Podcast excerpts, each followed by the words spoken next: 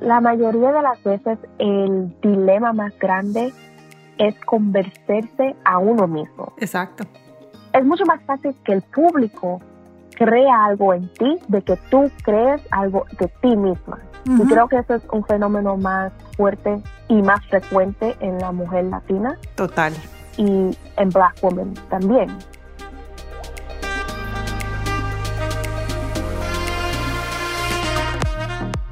Hola, soy Tatiana Velázquez, creadora de Latinas Mastermind. Cada semana encendemos la luz para resaltar a una mujer latina que está brillando y elevando nuestra comunidad alrededor del mundo. Ellas, con su inteligencia, amor, valentía y profesionalismo, están pavimentando el camino para nosotras, las que venimos detrás. Y aquí nos cuentan cómo lo hicieron. Estas latinas son celebridades, empresarias, científicas, nuestras amigas e incluso nuestras vecinas. Pero lo más importante es que son heroínas del día a día, que con su valor y fortaleza nos dicen en voz alta que como mujeres hacemos la diferencia. Bienvenidas a nuestro episodio del día de hoy. Comencemos. Hola a todas las latinas Mastermind que nos están escuchando el día de hoy. Espero que estén muy, muy bien. Hoy, el día que estamos grabando, es un sábado y está un poquito gris donde yo estoy aquí en el sur de la Florida, pero les voy a contar algo. Ya llegó el verano, hace un calor horrible. Salí a caminar esta mañana y estaba mm, muy húmedo, un poquito mucho para lo que a mí me gusta, pero ya estamos en un verano muy, muy lindo y espero que todos lo estén disfrutando o que estén disfrutando en el, invierno, donde está mi familia, que está en Australia, que están muertos del frío. Espero que estén todos muy bien y hoy tenemos una millennial, una chiquilla que me ha llamado muchísimo la atención las últimas semanas porque su cuenta de Instagram me ha tocado bastante en un tema que para nosotras, las mujeres latinas, es un tema difícil de tratar, pero ella lo hace con una gracia, con una facilidad que me gustó muchísimo y por eso la tenemos el día de hoy. Su Hailey Ramón, ¿cómo estás? Muy, muy bien, gracias. ¿Y tú? Yo estoy bien, feliz de estar aquí contigo. Muchas gracias por aceptar nuestra invitación para estar aquí en Latinas Mastermind. No, muchas gracias por invitarme. Qué bueno, me alegra mucho. Vamos a empezar con algo sencillo. ¿Quién eres tú? ¿Quién es Haley Ramón? Danos, cuéntanos una historia porque pues yo no te conozco mucho, pero más o menos ya hemos hablado un poco, pero no todo el mundo te conoce. ¿Quién eres tú? Claro.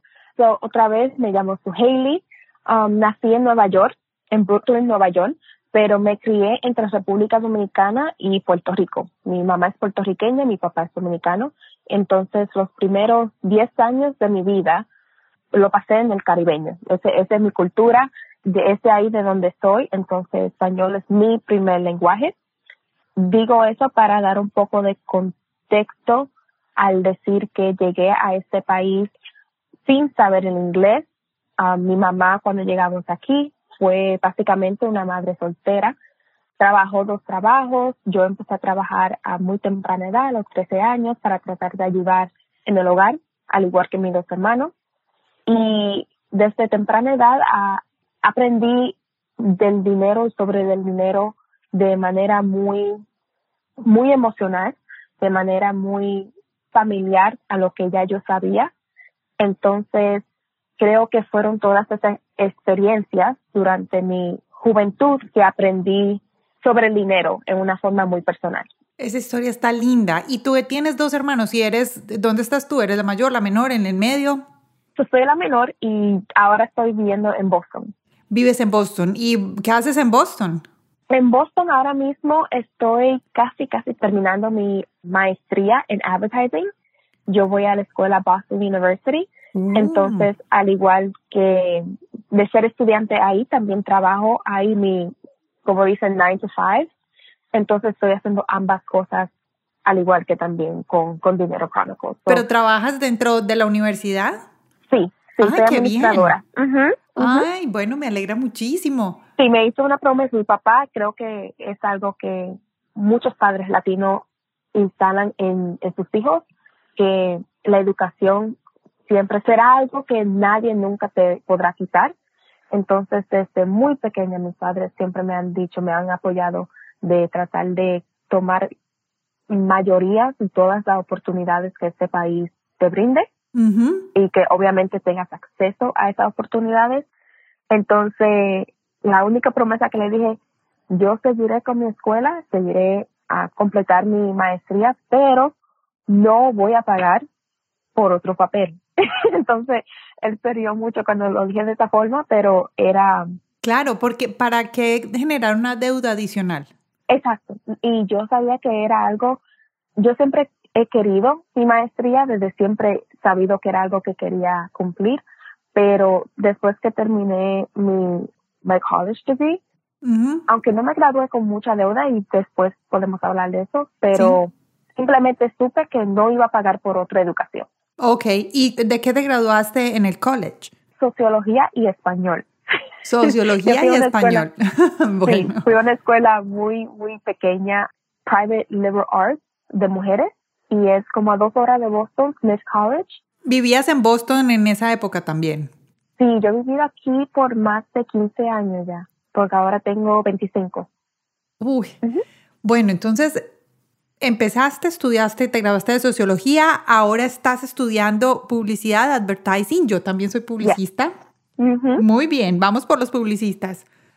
Y bueno, y cuando tú dices que mayorías, la traducción, o sea, y como para la gente de Latinoamérica, es como las especializaciones que puedas tener en tu carrera. Entonces, saliste y cuándo empezaste a, trabajar en la universidad? O sea, ¿cómo fue eso? Porque esa promesa, me gustó eso que dijiste, que esa promesa que dijiste es, yo voy a continuar con mis estudios, pero no voy a generar una deuda más por un título universitario más. Cuéntame cómo es eso. Cuando salí de, de la universidad, cuando me gradué, terminé en un trabajo, una compañía muy pequeña de advertising aquí en Boston, pero muy rápido me di de cuenta de que no tenía lo suficiente información, entendimiento de la industria de advertising para sentir que estaba haciendo mi trabajo al máximo, al que yo quisiera. Y es muy interesante de la forma de que Dios hace sus cosas. A los nueve meses en el trabajo ya me sentía muy agotada porque no era solamente ir al trabajo y hacer el trabajo, también estaba tratando de buscar información de cómo hacer el trabajo y el trabajo en sí. Para eso entonces me recuerdo preguntándole mucho a Dios, yo soy muy espiritual de esa forma, sí. en el sentido de necesito un guía, me siento perdida, siento como que no estoy haciendo nada bien, me gustaría ir para la escuela. Entonces desde pequeña, desde que vine a Boston, siempre pensé, my dream school era Boston University. Por una razón u otra, no sé. Ya lo tenías en tu mente ya lo tenía en mi mente desde pequeña. Y cuando dije, ok, creo que voy a tomar esta idea en serio de, de ir para mi maestría. Y vi que yo tenía una maestra en esa escuela de comunicación en Boston University que fue a mi misma universidad. Okay. Entonces yo contacté con ella y hablamos mucho sobre qué es lo que yo quería, dónde me veía.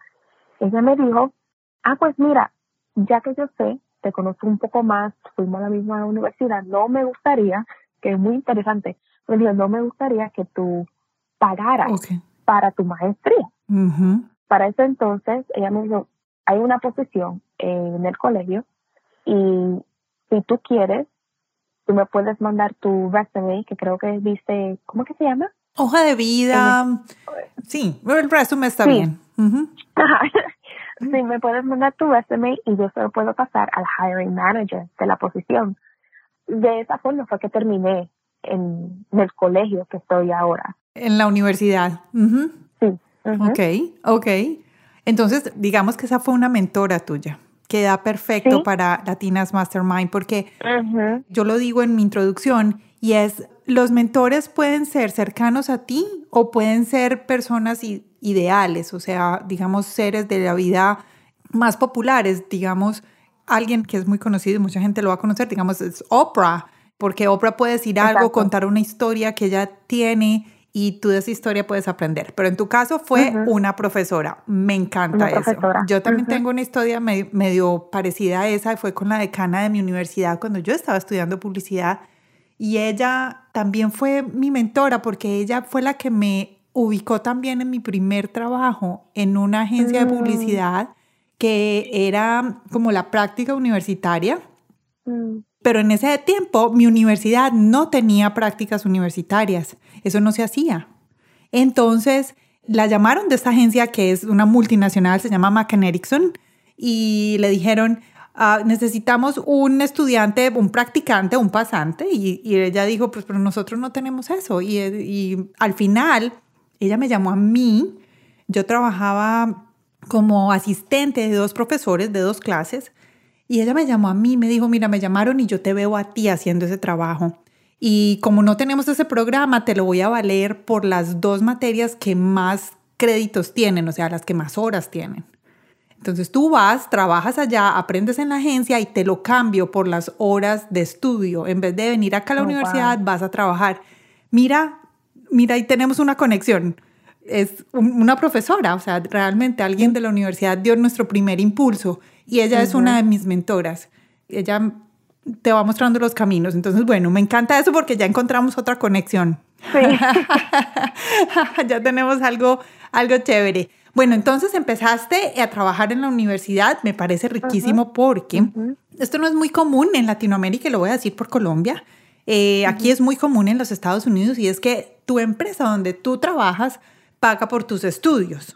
Porque, pues, que estén relacionados con tu posición o que estén ahí. Pero si tú estás estudiando en el colegio, en el, en- estás trabajando en el Boston University o Boston College. Boston University. Boston University, si estás trabajando ahí, pues mira, tienes todas las puertas abiertas. Bueno, cuéntame, ¿y qué Sí. siguió? ¿Qué pasó? Bueno, desde ahí fue que, um, gracias a Dios, también he tenido una supervisora que desde el principio siempre me ha dicho, si ya vas a estar aquí, eres muy joven, puedes empezar a tomar clases sin ningún apuro, que me estaba dando ese, ese apoyo para honestamente tomar toda la oportunidad de que Boston University tiene como staff member y también como estudiante, que siempre digo que es muy importante tener personas, específicamente mujeres, ella también es colombiana. ¿La supervisora es colombiana? sí, mi Ah. supervisora es colombiana, que te apoyan y que te empoderan para ir o para hacer tus propias oportunidades donde tú tengas ese acceso. Ujú.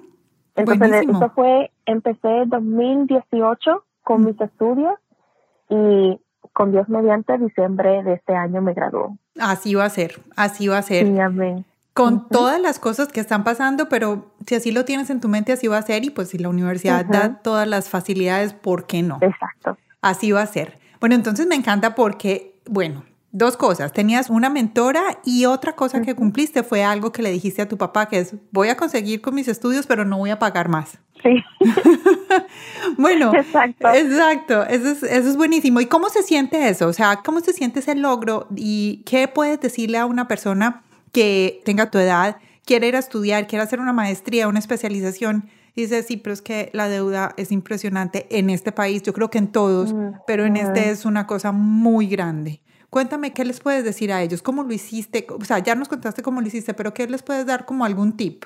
Yo diría honestamente que si tienes la posibilidad de trabajar en esa universidad donde tú quisieras tener tu degree en, es la mejor forma. También tienes que entender que hay muchas industrias que tener otro diploma honestamente no te va a hacer o no te va a, a dar un salario más, mucho, mucho más grande de lo que ya tienes.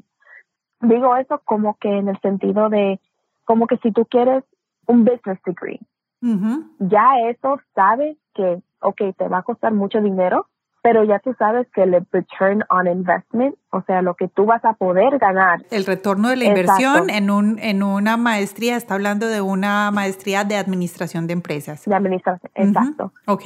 va a ser mucho más grande de lo que si solamente tienes un diploma de universidad. Al igual como si sigues para ser doctora, para ser, Un PhD, un doctorado. exacto. Pero hay muchas industrias que aun cuando tienes una maestría, no es que te va a hacer gran cosa. O sea, yo te diría que a cualquier persona que quiera hacer una maestría, tiene que mirar a los números. Tienes que buscar cuánto gana una persona con solamente un college degree. Okay. Y cuánto gana una persona con un master's degree y ver cuál es la diferencia. Porque si no estás trabajando en una universidad donde ellos te pagan ese degree, entonces simplemente te vas a estar llenando de más deuda y aún cuando estés haciendo más dinero, solamente vas a estar pagando más deuda, que vas a estar entonces literalmente en la misma situación de que antes de que buscara esa maestría. yo diría que eso es lo más importante, buscar información, que eso siempre, eso es un quick Google search. A ver si lo entendí. Entonces sería, supongamos yo ya terminé mi college, que son aproximadamente cuatro años. Digamos, en Colombia son cinco, la universidad son cinco años, uno sale más con una, una maestría adicional, un poquito más de tiempo. Pero de todas maneras, entonces, digamos, digamos en publicidad, las dos somos publicistas. Entonces es buscar en Google, es decir, ¿cuánto gana una persona con un grado de college en una agencia de publicidad? Exacto. ¿Y cuánto gana una persona con una maestría, un master degree en una agencia de publicidad? ¿Es correcto? Correcto. Ok, porque entonces si la diferencia no es mucha, en realidad lo que valdría ahí sería la experiencia. Exacto. Ok. Y hablo de los Estados Unidos. En los Estados Unidos ahora mismo, especialmente para nosotros los millennials, el problema de la deuda estudiante es muy, muy, muy grande. Entonces tienes que ser muy astuto en tu decisión de seguir tu educación y en verdad entender cuándo te conviene y cuándo te va a estar ayudando y cuándo, cuándo no. Entonces es una conversación muy difícil que tienes que tener contigo misma y, y es algo que obviamente solamente tú vas a saber si es la decisión correcta para ti pero creo que mirando esos números sería a really good first step. Ok. Para entender. Para entender, un buen primer paso. Pero ven, te hago una pregunta. ¿Y tú qué piensas? Algo que se me ocurre en este momento es, ¿qué piensas si, supongamos, en el mismo ejemplo que hicimos de agencias de publicidad, te lo estoy dando y te lo estoy dando con certeza para mi momento, cuando yo me gradué? Cuando yo me gradué de publicista, de verdad no había, primero, no había muchas maestrías adicionales en las que pudiera participar y segundo, no había mucha diferencia. Era más como el tema de experiencia de qué has vivido o qué has hecho. Entonces, ¿tú qué dices acerca de voluntariado o de ofrecer tu tiempo, digamos, en un summer? irte a trabajar como un pasante de verano. ¿Qué dices acerca de eso? Yo creo que eso es muy, muy, muy importante. Creo que a veces, muchas de las veces, aún más importante que la misma educación que puedes obtener en una, universidad o un colegio. Lo digo porque en esas experiencias es cuando tú aprendes realmente los skills. Los skills. Oh, ahora sí, quedamos las dos cortadas los skills, las habilidades, los conocimientos, las habilidades. Exacto. Um, las habilidades que necesitas para saber si, una, si eres buena o si te gusta el trabajo, que son dos preguntas que cuando estás aprendiendo de, de una carrera es muy fácil decir sí o no, o sentirte aburrida o sentirte contenta que estás en esa carrera, pero no es hasta el momento que estás en esa carrera el día a día que realmente entiendes si te gusta algo o no, o si es algo para ti o no. Entonces sería una buena idea porque como si estás en high school, en el ah, último año, en el bachillerato, en el último año, sería una buena idea como conseguirse a alguien que esté en esa área y ir y mirar, yo creo. Oh, sí, oh, sí. Yo empecé desde mi primer internship, 14 años. ¡Wow! ¿Y cómo lo conseguiste? Yo me metía mucho desde pequeña, siempre me gustaba como que los los espacios donde hayan solamente mujeres y mujeres de color, morenas, latinas, era donde yo más me sentía más cómoda, y siempre me ha gustado mucho leer y escribir. Entonces, siempre me preguntaba, yo desde pequeña siempre sido una persona de que si soy curiosa de algo o busco la información o busco a alguien de que pueda saber la información, entonces me recuerdo preguntándole a mis a mis profesores. siempre lo he tomado a ellos como que ellos siempre están al tanto a lo que está pasando a su alrededor. Y yo siempre digo que si no le dices a alguien sobre qué tú buscas o qué tú quieres, nadie te puede ayudar porque nadie sabe que es, es un interés tuyo. Buenísimo eso que acabas de decir. Tienes toda la razón. Si uno no le dice al público a viva voz qué es lo que quiere, nunca vas a poder lograrlo. Tuvimos hace ocho días a una persona, se llama Alexandra Castrillón, ella decía, una de las formas de cómo pude comprometerme conmigo misma, ella es escritora, a escribir su primera novela fue empezarlo a decir en voz alta a sus amigos cuando ni siquiera había empezado a escribir. sí. sí, porque yo creo que antes, ¿cómo lo explico? La mayoría de las veces el dilema más grande es convencerse a uno mismo. Exacto. Es mucho más fácil que el público crea algo en ti de que tú crees algo de ti misma. Y creo que eso es un fenómeno más fuerte y más frecuente en la mujer latina. Total. Y en Black Women también. Sí. En mujeres de color, en mujeres latinas, digamos en minorías. En minorías, exacto. Exacto, aquí en los Estados Unidos. Pero digamos que yo tuve la experiencia de vivir en tres países en Latinoamérica y de verdad que pasa lo mismo. O sea, bueno, ya digamos, allá no son minoría. Bueno, de pronto en los países en los que yo viví, las mujeres de color sí eran minoría o las indígenas, digámoslo así. Pero ah. en general las mujeres siempre tenemos la dificultad, me incluyo, en expresar lo que de verdad queremos y defender ese sueño o defender ese mm, compromiso. O sea, digamos, mi compromiso con el cuidado ambiental es inmenso pero muchas veces porque, ay, qué pereza crear conflicto y que me digan, ay, otra vez esta ya llegó con las bolsas reusables. o, o, esta ya llegó con la servilleta de tela en vez de la servilleta de papel, el napkin. Entonces, pues, eh, o sea, hay veces no lo hacemos, pero tienes toda la razón, eso me gusta. Bueno, entonces, sigamos un poquito más. Bueno, ya estudiaste, entonces ya nos diste unos tips fantásticos para ese tema ya de estudiar. ¿Cuándo tú decidiste? Porque por lo que estoy escuchando, no es que digamos que tuviste un degree ni en economía, ni en finanzas personales, ni nada de esas cosas. ¿Cuándo empezaste a sentir esa necesidad de saber más, de conocer más sobre finanzas y economías personales? ¿Y por qué? Eso fue en esa transición de mi primer trabajo después que me gradué de la universidad y en el trabajo que estoy ahora en la universidad como administradora eso sería, sería como tres meses.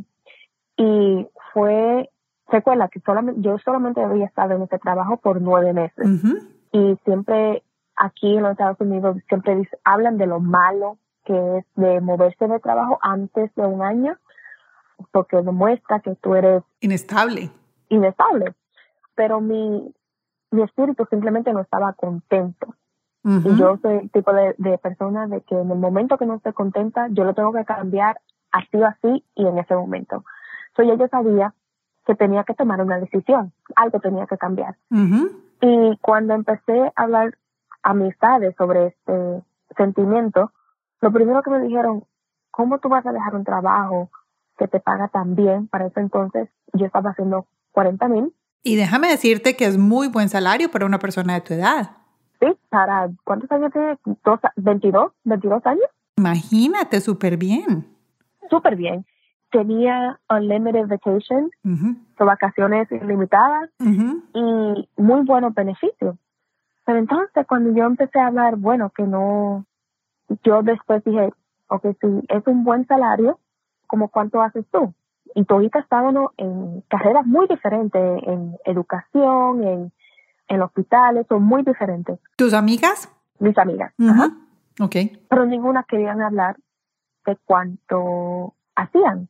Ninguna querían hablar de los beneficios que tenían sus compañías. No querían compartirlo, pero ¿y por qué crees que era eso? ¿Se sentían avergonzadas? ¿Creían que era un tema tabú, que no era como apropiado? Yo creo que todas esas respuestas en una, ¿verdad? Porque... todas las anteriores. Todas. Porque aún cuando fui con la misma pregunta en mi propio hogar, recibí la misma respuesta, como que Mm. sí, sí, yo tengo deuda. Ok, ¿cuánto? Sí, yo tengo deuda. Muchas. O sea, que, que era como que, wow, es que de verdad se sienten incómodos. Y yo grito mis números. A mí mis números no lo tomo personal, no, no tomo que mi salario es algo que me define, pero fue en ese entonces que, que me di de cuenta que no era como yo me siento, como yo pienso de dinero, no era algo que las personas alrededor para ese entonces se sentían de la misma forma o querían hablar de dinero de la misma forma. Entonces, por eso fue que creé Dinero Chronicles. Bueno, antes de eso fui a Instagram y empecé a tratar de buscar Sí. la comunidad donde ya estaban hablando de esto. Para ese entonces no vi muchas latinas hablando del, del tema, pero sí encontré muchas mujeres de color morena que ya estaban en el espacio. Me, me llamó mucha la curiosidad porque pensé, hmm, me relacionaba de muchas formas, pero de otras formas no, porque sentía como que el, el término, el concepto de la cultura, desde mi perspectiva, lleva mucho que ver con el manejo del dinero, Como de mujer latina. sí, como mujer latina. Ok. Entonces, al ver que no había esa comunidad, en que sea, no la había encontrado para ese entonces, fue la razón que creé Dinero Chronicles. Ese fue el motivo. Ujú. Antes de que empezáramos esto, hace un par de días que hablamos, me dijiste algo que me llamó muchísimo la atención. Y es que básicamente tú empezaste esto como, como si fuera un journal, como si fuera un diario para ti. Ujú. Como tú misma aprendiendo, pero estabas transmitiendo día a día lo que tú misma ibas aprendiendo. ¿Es verdad? Sí, exacto. Porque yo, cuando empecé a hablar y, y buscar información de dinero, me estaba dando de cuenta como que quería aprender más. Entonces, me estaba dando cuenta de las cosas que no sabía y por esa misma razón quería y seguía buscando más información. Y trataba de, de entender la información, que por eso es la forma de que yo creo el contenido de la forma que lo hago, porque yo sé que el tema del dinero puede causar mucha ansiedad, especialmente cuando te sientes que no, no sabes o no entiendes qué es lo que está pasando, qué es lo que estás leyendo. Yo trato de creer el contenido de una forma muy digestible, Fácil de entender. fácil de entender, exacto. Y que no te haga sentir cómo. Siempre digo con ansiedad, porque siento que ese es el sentimiento que mayoría de las personas sienten cuando hablan de dinero o piensan del dinero. Ansiedad. Porque si sientes que, que tienen mucho dinero, tienen ansiedad de, de que si lo manejan mal, lo van a perder todo. Entonces, si no tienen suficiente dinero, tienen ansiedad de no tener suficiente dinero. Y como siempre viven en la mentalidad de como que, que les falta dinero. Sí. Entonces, de cualquier forma u otra, y cuando más le pone nuestra cultura latina, que usualmente como mujer uno tiene que ayudar a sus padres o si tienes hijos, a sus hijos o la familia completa, que no solamente no es tu dinero, no solamente es tu dinero. Es de tu comunidad. Exacto. Que eso era algo que yo no vi en otras plataformas con otras razas, que son más es de una cultura latina. Bueno, mira, eso me encanta. Cuando estabas pensando qué palabra ponerle y llegaste a la ansiedad, yo encontré una que es culpable, guilty. Mm. Pero entonces, mira la diferencia. Yo creo, porque yo estaba pensando cuando llegaste a tu casa y le preguntabas cuánta deuda tienes en tu casa, y yo creo que ahí, bueno, ansiedad, por supuesto, pero yo creo que ahí fue cuando saqué la palabra guilty, porque muchas veces las deudas nos dan cargos de conciencia, nos hacen sentir culpables. Exacto. Y que causa mucho shame Vergüenza. también. Vergüenza, mucha, mucha vergüenza. Exacto. Ujú, Ok, ok. ¿Y tú qué crees que podemos las mujeres hacer para no sentir esta ansiedad respecto al dinero? ¿Cómo debemos de nosotras hablar sobre el tema y cómo debemos enfrentarlo con nuestra familia y con nuestra, digamos, amigas o nuestro entorno? Yo creo que el primer paso tiene que ser enfrentarlo por ti misma.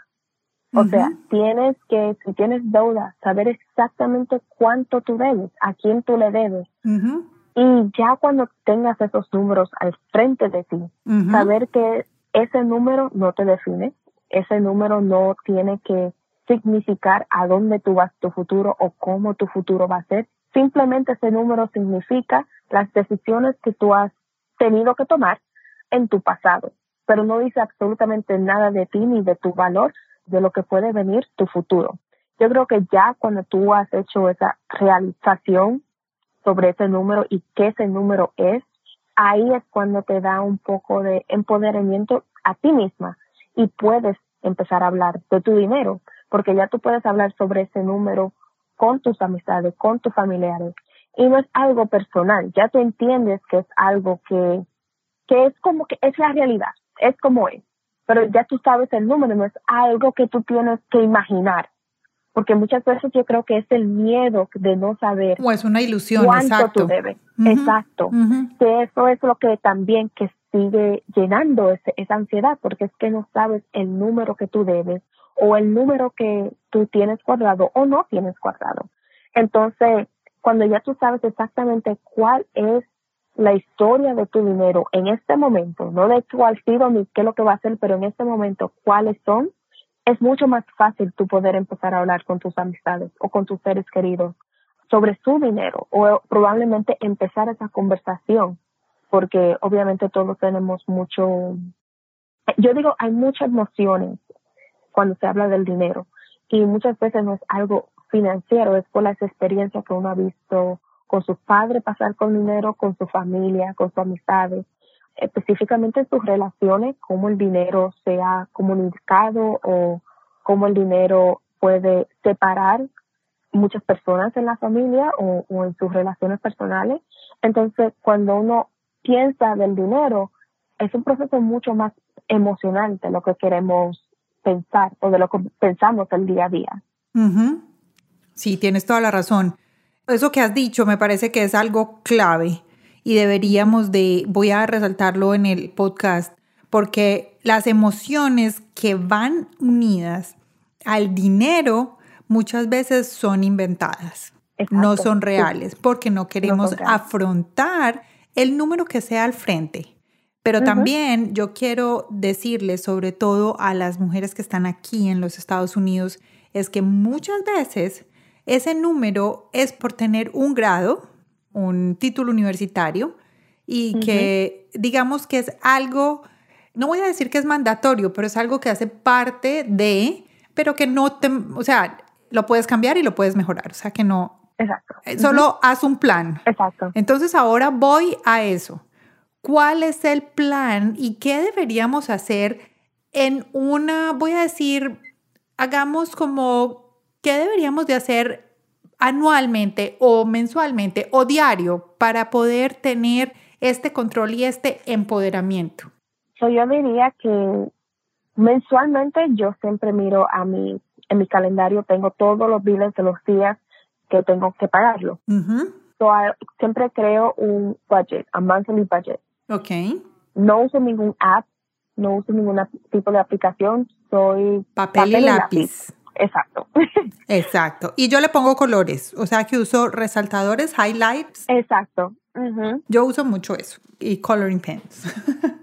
Ya, eh, y, para mí simplemente funciona mucho mejor que una aplicación, porque yo lo he tratado anteriormente y lo que yo hacía era que simplemente no abría esta aplicación, porque ya yo sabía lo que tenía que hacer, ya sabía que tenía que, que de alguna forma u otra controlar lo que estaba gastando y era algo que en mis 20, en mi 2021 no quería hacer, no había la aplicación.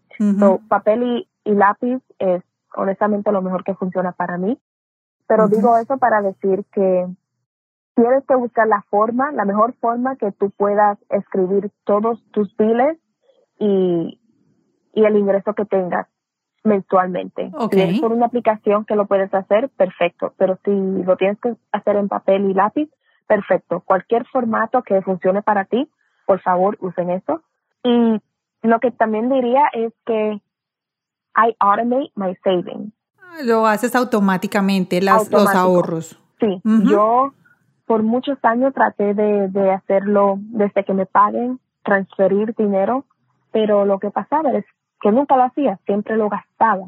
So, fue el año pasado que empecé a hacer todos mis ahorros automáticamente. So, cuando ya llega el dinero en mi checking, ya yo sé que ya yo guardé. Y eso yo lo hago, a mí me pagan mensualmente, a mí semanalmente. Okay. entonces, semanalmente estoy guardando. So, eso es la segunda cosa que diría. O sea, ya ni siquiera cuentas con ese dinero, ya sabes que lo que está ahí es porque ya es tuyo. Es automático. Es automático. Es automático. Bueno, eso me gusta. Y también lo hago en un savings account donde no tengo acceso, o sea que es un banco diferente que donde tengo mi checking y es una cuenta de high yield savings account que simplemente significa que es el interés en ese banco es el número que va um, ganando dinero en esa cuenta. So, mientras yo estoy guardando dinero, el banco también está poniendo dinero. Bueno, o sea, esa es una buena forma. Yo creo que una segunda forma para las que trabajamos y tenemos la fortuna de que pagan el, el 401k, las cesantías y las pensiones, y hacen un matching de lo que tú pongas. Sí. Eso yo creo que es otra buena forma. ¿Qué dices de eso? Sí, eso es parte de mi portfolio de invertir. Pero cuando hablo de, de ahorros, estoy hablando de mi like emergency fund, que es donde tengo mi ese banco diferente para yo no tener acceso a ese banco. Bueno, y cuando hablas de un fondo de emergencia, ¿a qué te refieres? Para ti un fondo de emergencia es para usarlo cuándo y de cuánto tiempo, porque he escuchado la gente, alguna gente dice, oh, debería ser de tres meses de tu salario o tus gastos o, tres meses de tus gastos. Entonces es o el salario o los gastos o es no, no solo tres meses sino más. ¿Qué piensas tú? diría que si nunca en tu vida has guardado dinero, por favor em, empiecen con guardar mil dólares, ¿verdad? ¿Y por qué mil dólares? ¿Por qué ese número tan claro?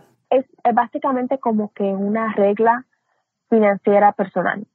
Simplemente, usualmente las, las emergencias, vamos a decir, como de médico o de escuela o algo así por estilo, usualmente es como por ese número, que es un buen número para empezar. Si nunca has guardado y si no tienes nada de ahorro. Pero en sí, un fondo de emergencia debería de ser de tres a seis meses. Um, y tienes mucha razón, mucha gente dice de tu ingreso, de tu ingreso mensual o de tus gastos mensuales. Antes de la pandemia, yo tenía tres meses de mis biles mensuales, pero desde que empezó la pandemia, ahora estoy guardando para tener seis meses de mi ingreso mensual. Ingreso, ok, lo cambiaste. ¿Y por qué hiciste eso? Porque honestamente pensando y analizando el cómo van los trabajos, cómo el mercado probablemente va a cambiar. Simplemente por seguridad propia, creo que sería irresponsable guardar menos de lo que es seis meses de ingresos mensuales para mí. Creo que soy astuta bastante para saber que ningún trabajo es seguro y lo estamos viendo y creo que lo vamos a ver especialmente en el próximo un, dos años donde el mercado va a reflejar eso. Entonces quiero asegurarme de que estoy asegurándome yo misma financieramente ahora que aún, gracias a Dios, tengo un trabajo. Ok, eso está súper bien. Eso me gusta. Yo sé que en este momento de pandemia, y vamos a hablar un poquito más general, hay, digamos, voy a decir ayudas entre comillas para pagos de préstamos, pueden ser préstamo de vivienda, de estudio, de carro, lo que sea, préstamos personales y también tarjetas de crédito. Lo digo entre comillas porque he visto que es más como, oh, tranquilo, no pagas por tres meses o dependiendo lo que el banco decida, pero no es de verdad que el banco está dejando de perder porque igual el banco te está cobrando los intereses. Entonces, ¿qué debemos hacer con estas entidades en este momento para aprovechar cualquier beneficio que se pueda tener y debemos hacerlo o no debemos hacerlo supongamos el caso que continuamos con el trabajo. Bueno, yo, yo honestamente creo que si tienes la, la dicha de seguir trabajando en esos momentos y puedes pagar tus deudas sin problema, obviamente creo que es la mejor decisión que puedes tomar. O si crees que si los intereses son muy altos, dependiendo en, veo esto más en, en tarjeta de crédito, siempre tienes que llamar a tu credit provider para preguntar. Al banco. Sí, al banco.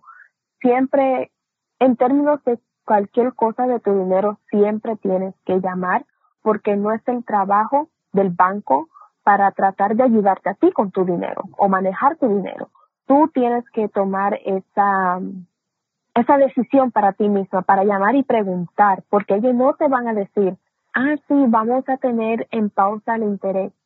Si ellos ven que tú sigues haciendo los pagos, ellos no te van a decir que te van a quitar el interés por lo que estamos pasando la pandemia.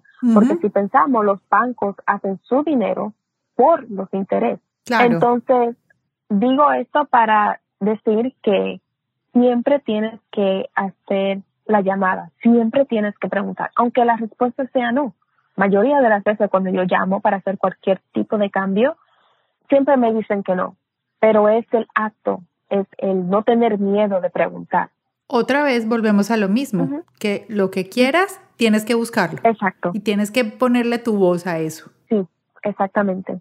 Entonces, yo digo que si puedes seguir haciendo tu deuda, pagar tu deuda, hazlo, pero sí diré que en estos momentos mi prioridad, y creo que la prioridad de, muchas mujeres debería de ser de guardar dinero, porque creo que sí va a haber muchos, muchos cambios en términos de trabajo y pueden haber muchos trabajos que van a desaparecer después de la pandemia, al igual de que pueden ver muchos trabajos que van a ser creados por primera vez en la historia.